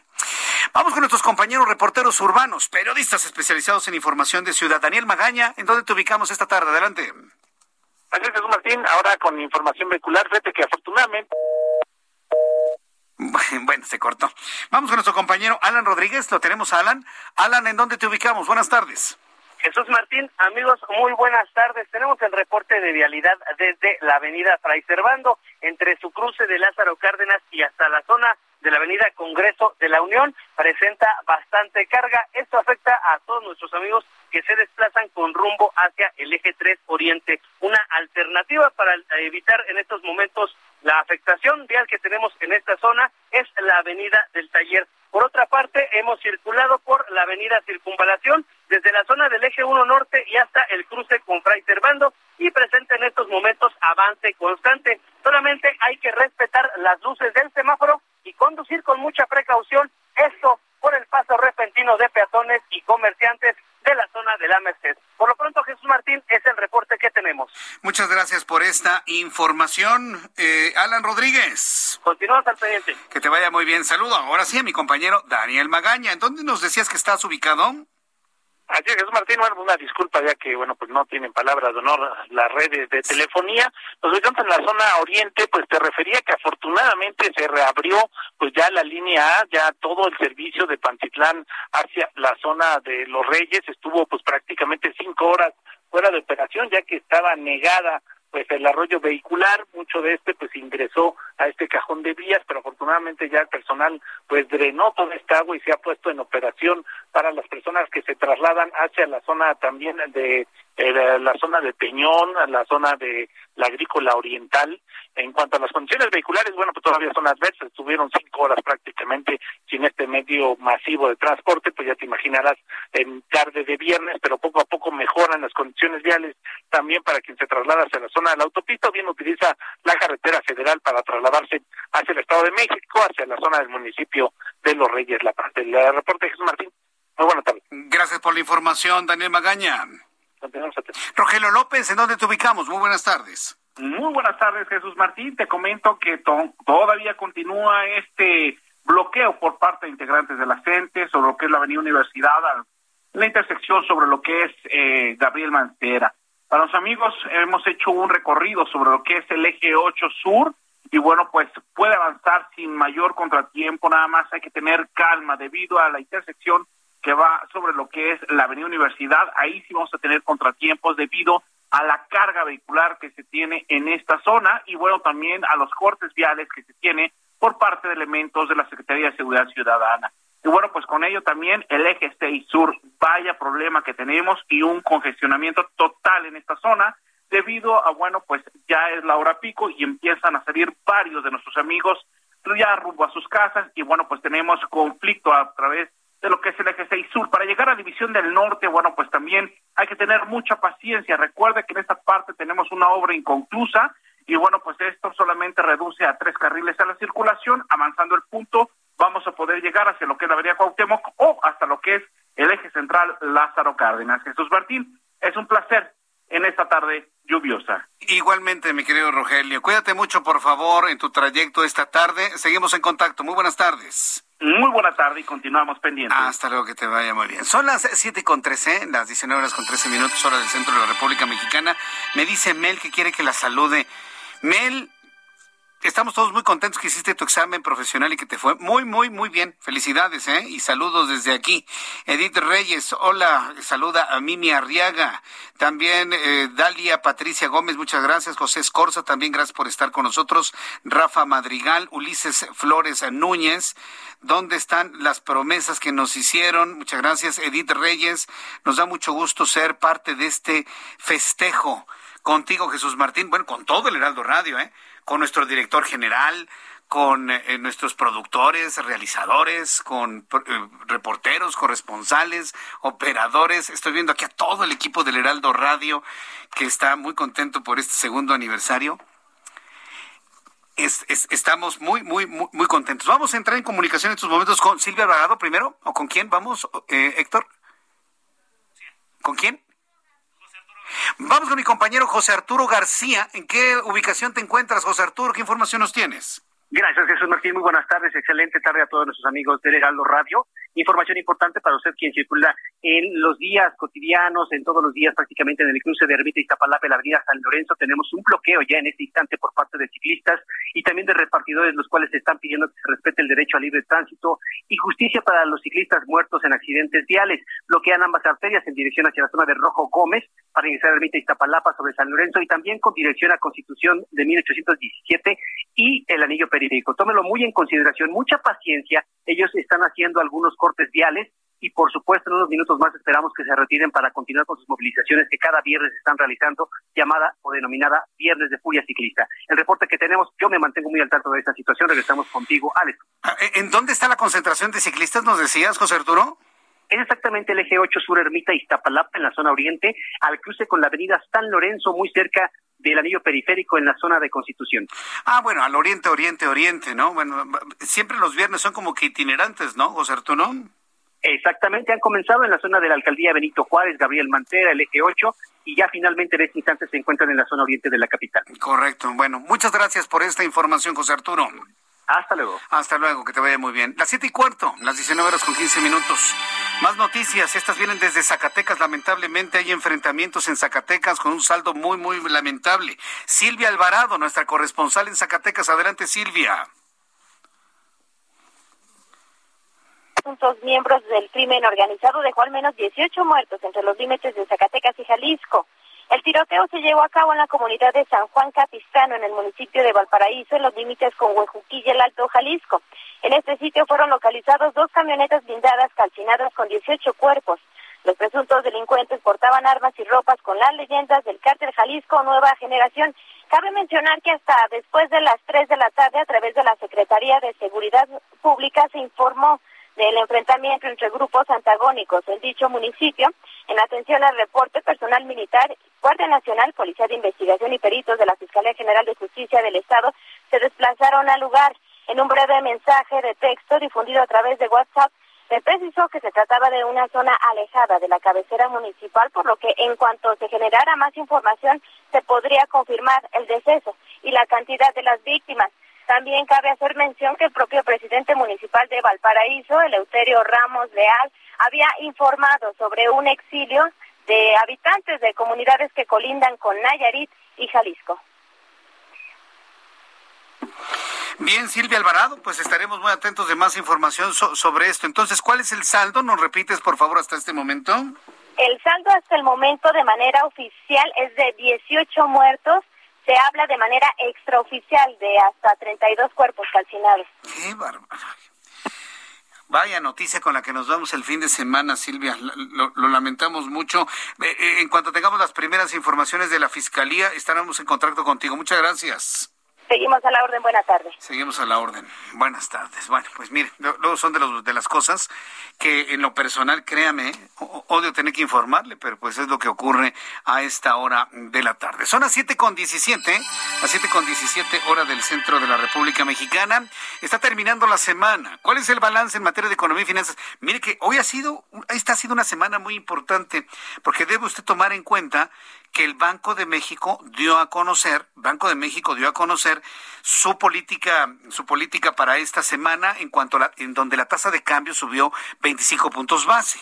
Pasó de 4.0 a 4.25%. A ver, ¿qué significa esto? Lo platicábamos con Juan Musi, precisamente nuestro analista financiero. La reacción del Banco de México de aumentar la tasa de interés va principalmente porque se está disparando la inflación. Ahora que se dio a conocer la inflación de 6.02% anualizado desde la primera quincena de junio de, 2000, eh, de, 2021, eh, haciendo la anualización de la primera quincena, a la primera quincena del mes de junio, da más del 6% de inflación. Banco de México determina subir la tasa de interés para detener el dinamismo económico, ¿sí? encareciendo el crédito, este, inclusive promoviendo de alguna manera como resultado eh, paralelo el que algunas inversiones extranjeras vean un mayor rendimiento en su dinero en nuestro país, pero sobre todo es el tema de la inflación lo que motivó al Banco de México a aumentar la tasa de interés de, eh, eh, para esta semana. Entonces, bueno, ¿Qué es lo que le quiero decir? Que todo esto movió los mercados financieros el día de hoy. ¿Cómo terminan en este viernes? Héctor Vieira nos informa. La Bolsa Mexicana de Valores cerró la última sesión de la semana con una pérdida marginal del 0.02%, luego de retroceder este viernes 8.46 puntos, con lo que el índice de precios y cotizaciones, su principal indicador, se ubicó en 50.549.86 unidades. En Estados Unidos, Wall Street cerró la semana con ganancias generalizadas y máximos históricos, ya que el Dow Jones obtuvo un avance acumulado del 3.4%, mientras que el Standard Poor's hizo lo propio y ganó a nivel semanal un 2.7%. En tanto, el Nasdaq obtuvo una ganancia semanal acumulada del 2.4%. En el mercado cambiario el peso mexicano se depreció 0.08% frente al dólar estadounidense, al cotizarse en 19 pesos con 58 centavos a la compra y en 19 pesos con 84 centavos a la venta en ventanilla. El euro por su parte se cotizó en 23 pesos con 48 centavos a la compra y 23 pesos con 67 centavos a la venta. El gobernador del Banco de México, Alejandro Díaz de León, explicó que el aumento a la tasa de interés al 4.25% es resultado de las afectaciones a los sectores productivos a causa de la pandemia, aunque confió en que esto será transitorio y se espera que la inflación regrese a la meta del 3% fijada para este año. El Instituto Nacional de Estadística y Geografía dio a conocer que durante abril la economía mexicana descendió 0.16% con respecto al mes previo, en la que el sector primario fue el más afectado con un descenso del 2.9%, el más alto registrado desde diciembre de 2020. La Comisión Nacional Bancaria de Valores reveló que durante abril la morosidad real en los cuentavientes llegó al 17.99%, lo que significa que los impagos en los créditos personales que otorga la banca alcanzaron durante ese mes su mayor nivel en 69 meses, con un acumulado cercano a los 20 mil millones de pesos. El Banco Mundial reveló que a causa de la pandemia de coronavirus, 4.7 millones de personas de clase media en América Latina y el Caribe pasaron a una condición de vulnerabilidad o pobreza durante 2020, lo que significa que el porcentaje de este sector poblacional en la región pasó del 38 al 37.3%. La Secretaría de Hacienda y Crédito Público informó que para la próxima semana el estímulo fiscal a la cuota del impuesto especial sobre producción y servicios de la gasolina magna aumentará del 43.10 al 53.26%, mientras que el de la gasolina premium pasará del 15.65 al 29.71%, en tanto que el del diésel subirá del 25.76 al 31.90%. Informó para las noticias de la tarde Héctor Vieira. 7 con 22. Muchas gracias, Héctor Vieira, por la información de la economía, las finanzas, las noticias económico-financieras a esta hora de la tarde. Bien, en otras noticias, quiero informarle que la titular de la Secretaría de Seguridad Ciudadana Federal, Rosa Isela Rodríguez anunció que por los ataques del fin de semana pasado en Reynosa, Tamaulipas, que dejaron un saldo de 15 personas muertas, hasta el momento son cinco las personas detenidas, de las cuales dos ya han sido identificadas plenamente. Ya anunció que desde el pasado 20 de junio se reforzó la vigilancia en la zona con el apoyo de la Guardia Nacional.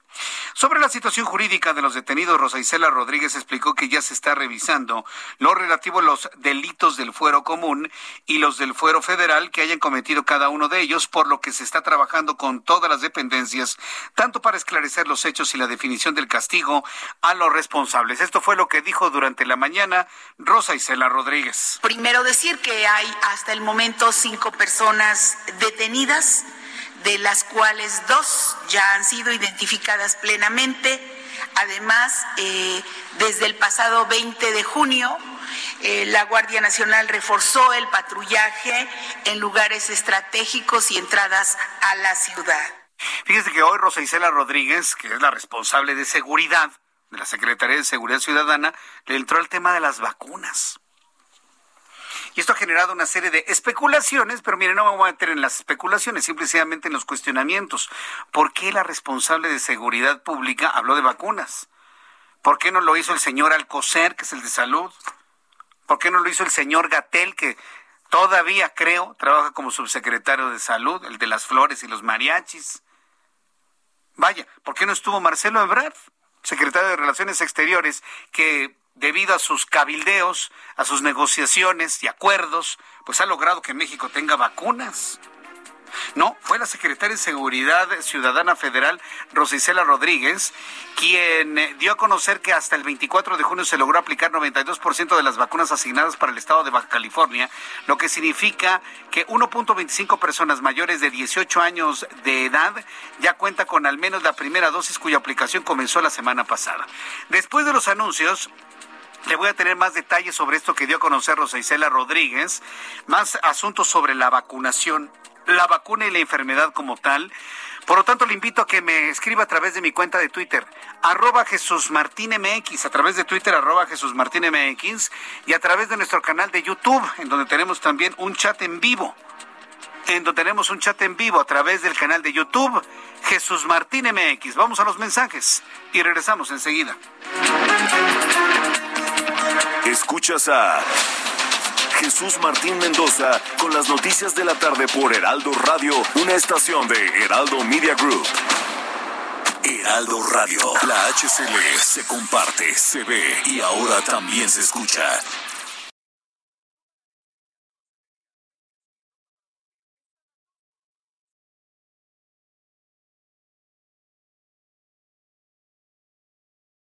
Heraldo Radio. La HCL se comparte, se ve y ahora también se escucha.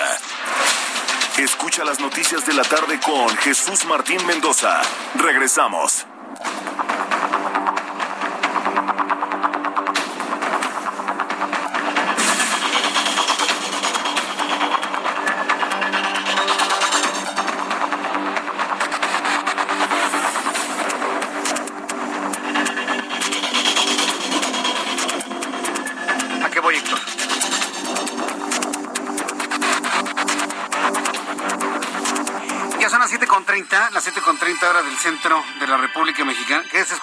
Cuando le dije a Héctor? ¿A qué vamos? Pues sí.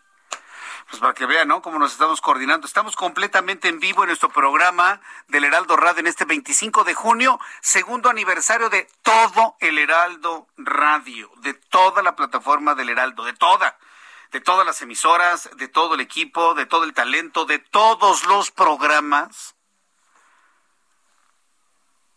Y decirlo así, plantearlo de esa manera, es un asunto de justicia, simplemente, ¿no? Pues hay mucha gente que ha trabajado, que ha sudado. Le platiqué hace unos instantes, ¿no? Cómo, cómo, cómo, nació el Heraldo Radio comparándose con el nacimiento de un hijo. No, no, no sabe. La, verdad es que yo, yo recuerdo todos esos momentos y, y, y verdaderamente vivo, vibro de, de recordarlo, ¿no? El nacimiento de las cosas, el nacimiento de los hijos, ¿no? Que en este caso es el Heraldo Radio.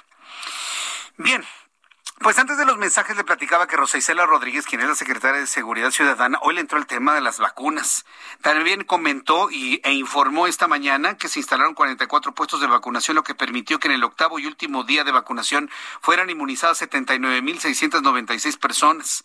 La propia Rosa Isela Rodríguez también dio a conocer que Baja California se quedará con 10.000 dosis de vacunas Janssen para atender cualquier rezago que se tuviese en los próximos días, y así lo comentó esta mañana. Se instalaron 40 puestos en total, puestos de vacunación, y se tuvo hasta ayer un resultado con la última vacunación del día 24 de 79.696 en el día 8 de vacunación y en total se vacunaron con la vacuna Janssen de Johnson y Johnson un millón doscientos cuarenta y siete mil novecientos noventa y ocho personas.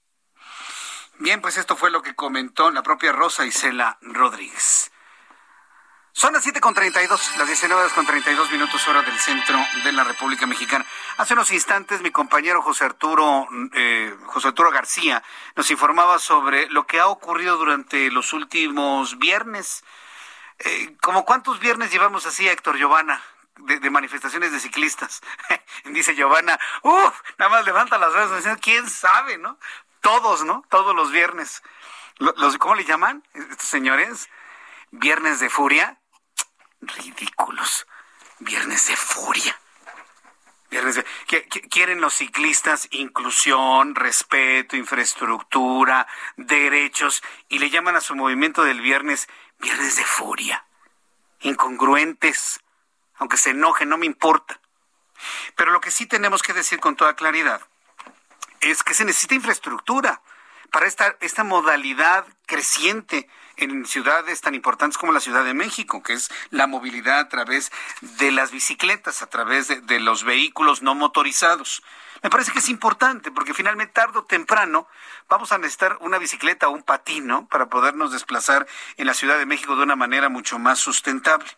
Como todos los viernes, abrimos espacios precisamente para estos temas que, que van enfocados hacia promover eh, ideas para promover eh, acciones que nos permitan una mejor coexistencia entre todas las formas de movilidad en la Ciudad de México.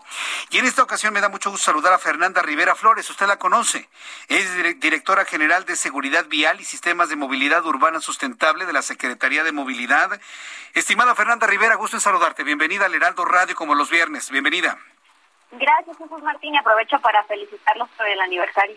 Sí, en toda la emisora, todos los programas de radio, todos estamos muy contentos celebrando dos, los dos primeros años de esta gran aventura y arranca, arrancando el tercero. Y gracias por ser parte de esta historia, Fernanda. Muchas gracias a ti por el espacio y también por darnos también este tiempo para poder hablar de seguridad vial en el radio. Así es.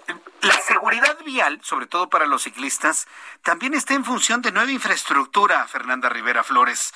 Emprender acciones para reforzar la infraestructura urbana ciclista. Y cuando escucho el término de infraestructura, no nada más pienso en un bote de pintura en donde se pinta un carril, sino de vialidades, ¿no? Específicamente planeadas, pensadas para el ciclista en la Ciudad de México. ¿Qué hay en torno a esos planes en materia de vialidad, Fernanda? Tocaste un tema clave. La ONU nos dice que uno de los pilares para hacer nuestras calles más seguras es transformar la infraestructura.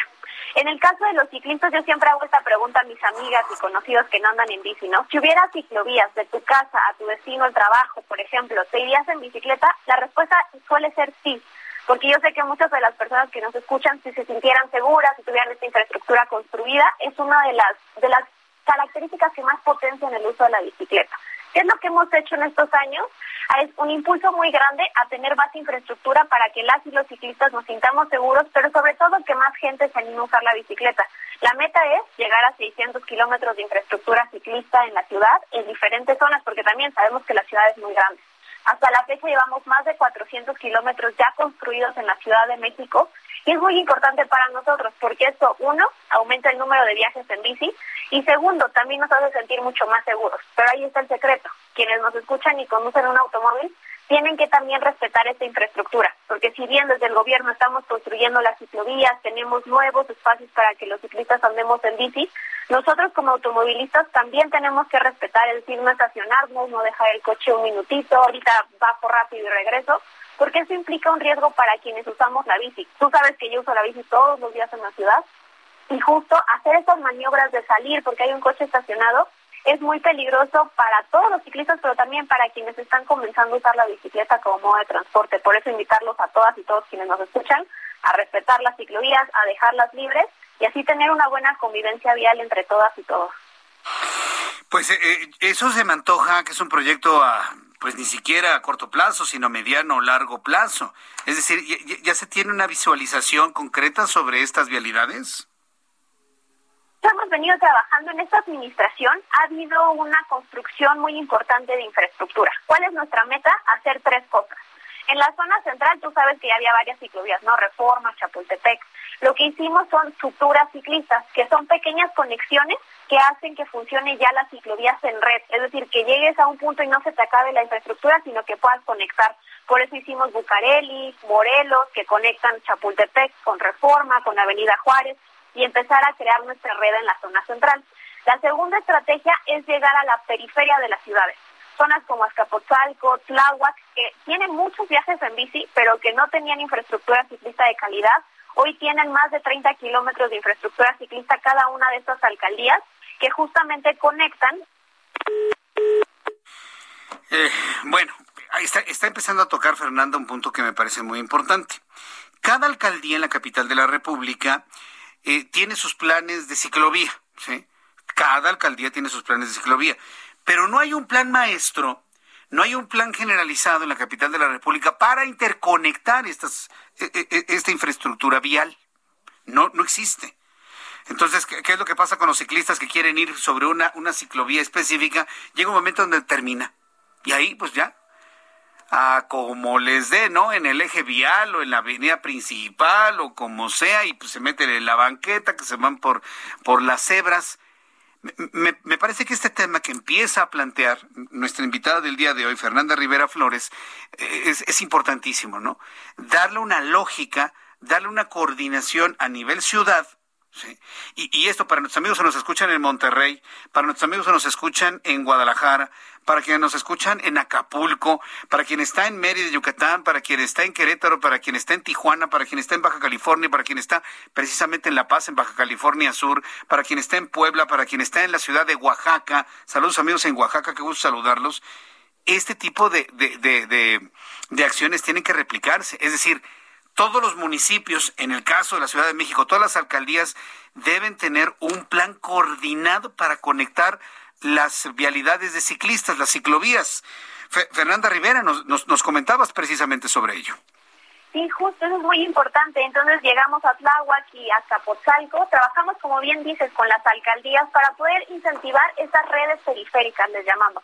Y por último, están las conexiones regionales. Estas ciclovías, infraestructuras que cruzan distintas alcaldías, como tenemos el caso del trolebici de eje central, que nos conecta de norte a sur, de oriente a poniente tenemos el eje 2 sur y pues próximamente la ciclovía de insurgentes, ¿no? Que fue una ciclovía emergente y que ha hecho una conexión impresionante. Ahí aumentó en 250% el número de ciclistas. Antes de la ciclovía de insurgentes pasaban 1.900 ciclistas al día Hoy tenemos un conteo de más de 7.000 ciclistas en esta vialidad tan importante de la ciudad. Ahora, eh, ¿cuáles son las ventanas de tiempo que se están eh, proponiendo para, para mejorar esta infraestructura, Fernanda? Pues nuestra meta es seguir acelerando el crecimiento de esta infraestructura. Como te decía, recibimos esta ciudad con alrededor de 250 kilómetros. La meta es llegar a 600. Hoy estamos a 400 kilómetros, es decir, ya tenemos 400 kilómetros construidos en la ciudad. Eso es un avance muy importante porque justamente esto va a incentivar que más gente se anime a utilizar la bicicleta y nuestra meta al terminar esta administración, que es 2024, es tener una Ciudad de México con 600 kilómetros de infraestructura ciclista que cumpla con esas características. una red en la zona central, redes en la periferia y, importantes conexiones regionales. Bien, pues eh, me parece que eso es muy, muy importante que se señale. Yo, espero, Fernanda, y tú dime, que este tipo de anuncios, acciones de infraestructura, de cuidado, de entrega a los ciclistas, los hagan abandonar ese tipo de expresiones como sus viernes de furia, ¿no? Digo, perdón, yo, yo sí soy muy crítico de las incongruencias. Y no se puede estar pidiendo respeto, no se puede estar pidiendo seguridad cuando andan furiosos en la ciudad y bloqueando calles y cerrando calles. ¿Han, tenido ustedes acercamientos con estos pequeñísimos grupos para que entiendan el esfuerzo que están haciendo ustedes como Secretaría de Movilidad para entregarles infraestructura y se dejen, yo lo voy a decir, ¿eh? Y se dejen de esas payasadas, Fernanda? Hemos trabajado, como lo hemos venido trabajando y platicado contigo, nosotros le apelamos a la convivencia vial, ¿no? Que todas y todos lleguemos seguros a casa y todas y todos pongamos nuestro granito de arena. Hemos tenido muchas mesas de trabajo también con estos grupos ciclistas. Es muy importante para nosotros el diálogo y reiterarles que el objetivo es el mismo. Queremos más viajes en bici, queremos más viajes seguros en bicicleta y reconocemos que esta demanda legítima de los grupos podemos trabajarla en conjunto con más infraestructura, incentivando esta campaña que tú nos hayas ayudado a difundir con quienes nos escuchan los amigos automovilistas para respetar a las y los ciclistas de esta ciudad e ir avanzando en este rumbo que es tener más viajes en dos ruedas y el objetivo es el mismo tanto de las autoridades como de los grupos que están buscando también que las y los ciclistas estén seguros. Así que sigamos trabajando y todos pongamos un granito de arena y mejoremos la convivencia vial en la ciudad. Ese es nuestro gran esfuerzo y construir infraestructura va a ser clave, Jesús Martín. Me parece muy bien, sea lo que resta de esta administración en las siguientes, independientemente de la configuración política de la Ciudad de México, e, e, entiendo que en la Secretaría de Movilidad se están haciendo planes transeccionales, ¿no? E, independiente de quién gobierne, ¿no? Se, se, trata de hacer programas a largo plazo, Fernanda. Eso es muy importante, que la movilidad en bicicleta se quede en la ciudad. Yo creo que la bicicleta llegó para quedarse en la Ciudad de México y este esfuerzo de política pública construyendo infraestructura, los biciestacionamientos en las principales estaciones de transporte que incentivan la intermodalidad para la gente que vive más lejos en la ciudad. Ecobici, que ha subido a más del 60% de las personas que lo usan hoy en día, no usaban la bicicleta antes de que existiera el paseo dominical que anima a muchas niñas y niños a descubrir el espacio público en dos ruedas y las biciescuelas que sensibilizan a conductores pero al mismo tiempo también capacitan a ciclistas. Esta estrategia integral es lo que buscamos, una estrategia que promueva el uso de la bicicleta, verla como parte del sistema de movilidad integrada de la Ciudad de México y lo mejor de todo esto es ver a más ciclistas en la calle, que nos cuidemos entre todos y que quienes conducen un automóvil también nos ayudan a cuidar a las y los ciclistas que todos los días queremos llegar a nuestra casa. Correcto. Bueno, pues eh, Fernanda, muchísimas gracias por este tiempo para el auditorio del Heraldo Radio. Como todos los viernes, gracias por fomentar esta cultura y enviar estos mensajes. Gracias, Fernanda. Gracias a ti, Jesús Martín, y de nuevo felicidades. Gracias, igualmente para ti, porque eres parte de esta historia. Gracias. Fernanda, es nuestra querida amiga Fernanda Rivera Flores, directora general de Seguridad y Sustentabilidad y, Sistemas, perdón, de Movilidad Urbana de la Secretaría de Movilidad. Son las 7.44, las 7.44, no puedo creer que nos queden unos minutos de programa. Tengo contacto con el ingeniero Luis Asensio, presidente de la Escuela de Música del Palacio de Minería. Ingeniero, qué gusto saludarlo, bienvenido al Heraldo Radio, muy buenas buenas tardes. Buenas tardes, Martín. Qué, qué, gusto estar contigo y compartiendo con tu auditorio. A mí me da mucho gusto saber que, bueno, pues ya la pandemia, aunque ahora tenemos algún repuntito por ahí, pues ya nos permite el poder disfrutar de grandes espectáculos. Y hablemos de la temporada de verano de la Orquesta Sinfónica de Minería que inicia temporada a partir del 3 de julio, es decir, ya la próxima semana. Me imagino que después de tanto tiempo sin actividades culturales, están muy emocionados y todos lo estamos, ingeniero Asensio. Así es, fíjate que sí, Jesús Martín, eh, es, es, una temporada particular, es, la primera vez en la historia de la Orquesta Sinfónica de Minería que tuvimos que planear esta temporada, sí grabando conciertos nuevos, todos, pero sí se va a transmitir de manera virtual, vía streaming. Eh, como recordarás, nuestra temporada tradicional es en el verano y estas se tienen que planear con muchos meses de antelación. Cuando empezamos la planeación de la temporada, el año pasado por, por primera vez no pudimos hacer ninguna temporada y no estábamos preparados para hacer nada más. Eh, nos mantuvimos presentes con algunos conciertos virtuales, pero eran grabaciones anteriores. En esta ocasión, en el momento de la planeación, todavía no teníamos claridad de que si iba a haber el aforo suficiente en, en los auditorios, así que decidimos para nuestro público y para todos los que se quieran sumar a este, tener realmente una temporada espléndida, pero sí filmada y producida para ser transmitida vía streaming. Bueno, pues eh, eh, vía streaming lo vamos a disfrutar. Yo, yo estoy esperando que algún día sea nuevamente presencial y tener esa emoción de una, de una orquesta sinfónica. A ver, denos más detalles. ¿Cuándo, cómo, dónde, cómo podemos disfrutar de esta temporada a partir del próximo 3 de julio? Excelente, gracias. A ver, yo también quiero regresar a los escenarios y créeme que la experiencia de haber producido esto los músicos después del confinamiento, 14 meses o algo así, realmente eh, fue una experiencia fantástica el reencuentro y, eso se la trató de capturar en, en estas producciones, en estas filmaciones. Mira, eh, ¿cómo acceder? Eh, están a la venta boletos, tradicionalmente vendemos o el abono de los siete conciertos o concierto por concierto y están a la venta a través de, de la plataforma de, de minería.org.mx. Eh, se van a transmitir a través de una plataforma especialista que se llama Eventbrite pero bueno, a través de la página de la Orquesta Sinfónica de Minería eh, se puede acceder.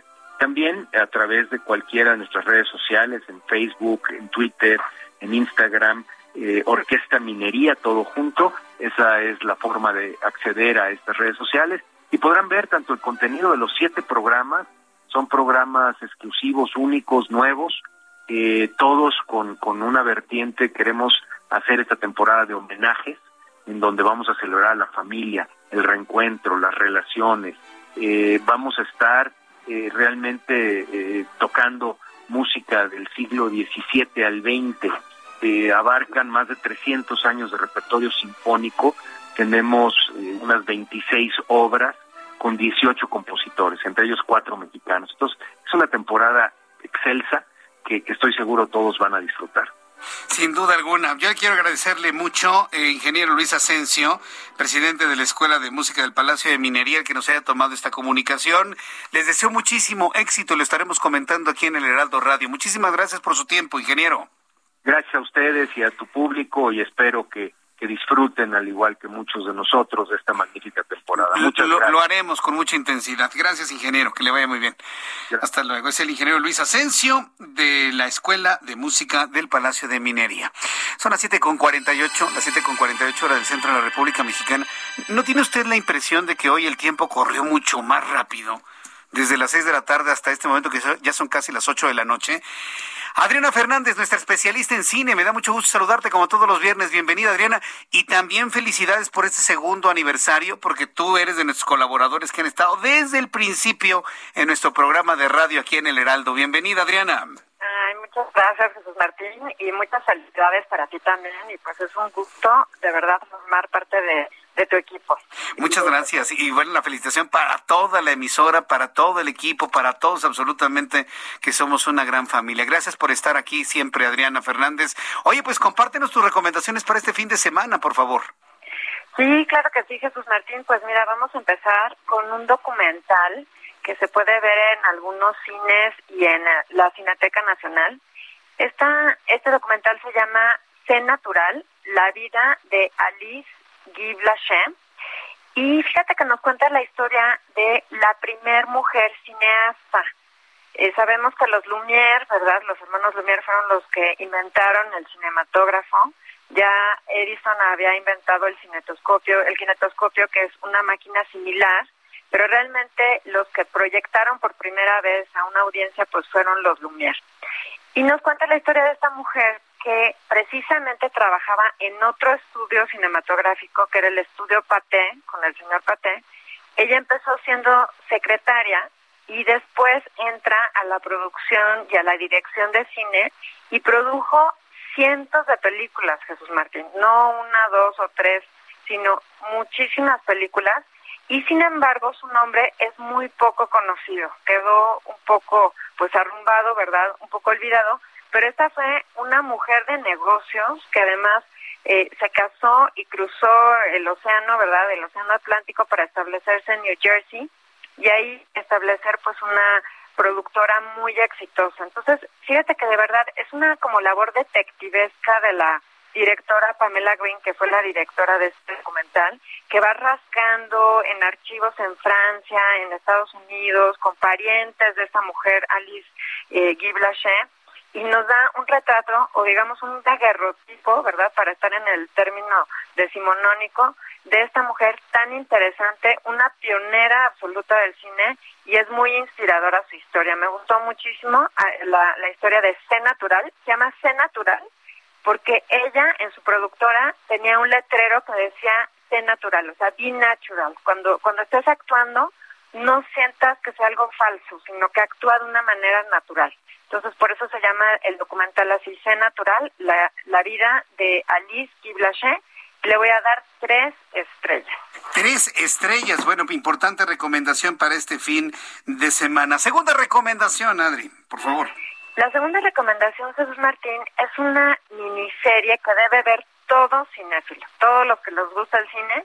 Se llama The Movies y está en HBO. Y esta miniserie que fue producida, por cierto, por Tom Hanks, que yo sé que te cae muy bien, mi querido Jesús Martín, pues nos lleva de la mano precisamente de todo lo que fue la producción cinematográfica desde, digamos, el cine sonoro, ¿verdad? Desde que se hizo sonoro en 1927 hasta las películas más recientes de los años 2000. De hecho, va en proceso, ¿no? Empieza en la época presente y nos va llevando década por década hasta los años 30. No sabes qué serie, de verdad, José Martín, qué interesante, cómo nos va contando de todos los directores, de todos los estilos, lo mismo nos habla de James Cameron, ¿no? Con su Titanic, hasta que nos habla del Mago de Oz, o sea, muy, muy, muy interesante. Tiene entrevistas con Steven Spielberg, con Tom Hanks, con Morgan Freeman, con todos los grandes directores y actores y actrices de Hollywood.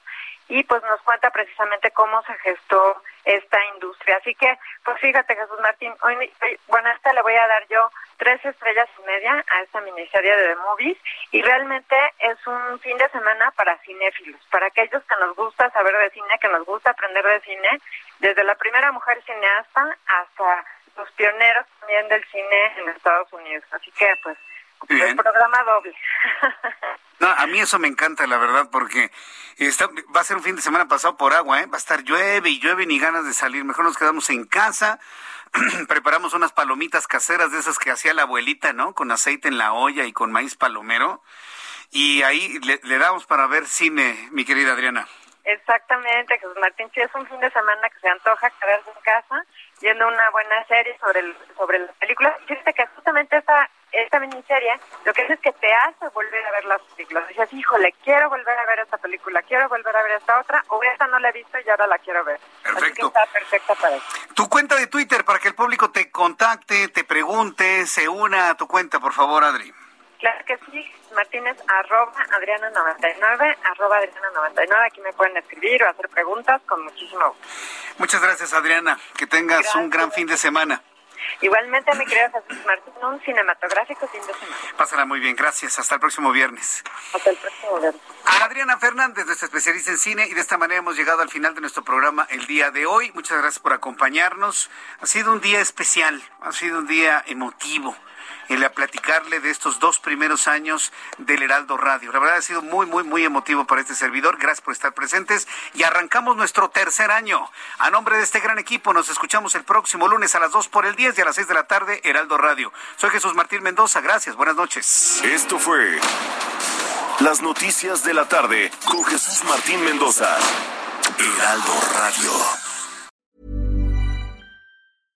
Imagine the softest sheets you've ever felt. Now imagine them getting even softer over time. That's what you'll feel with Bowl and Branch's organic cotton sheets. In a recent customer survey, 96% replied that Bowl and Branch sheets get softer with every wash. Start getting your best night's sleep in these sheets that get softer and softer for years to come. Try their sheets with a 30-night guarantee. Plus, get 15% off your first order at bowlandbranch.com. Code BUTTERY. Exclusions apply. See site for details.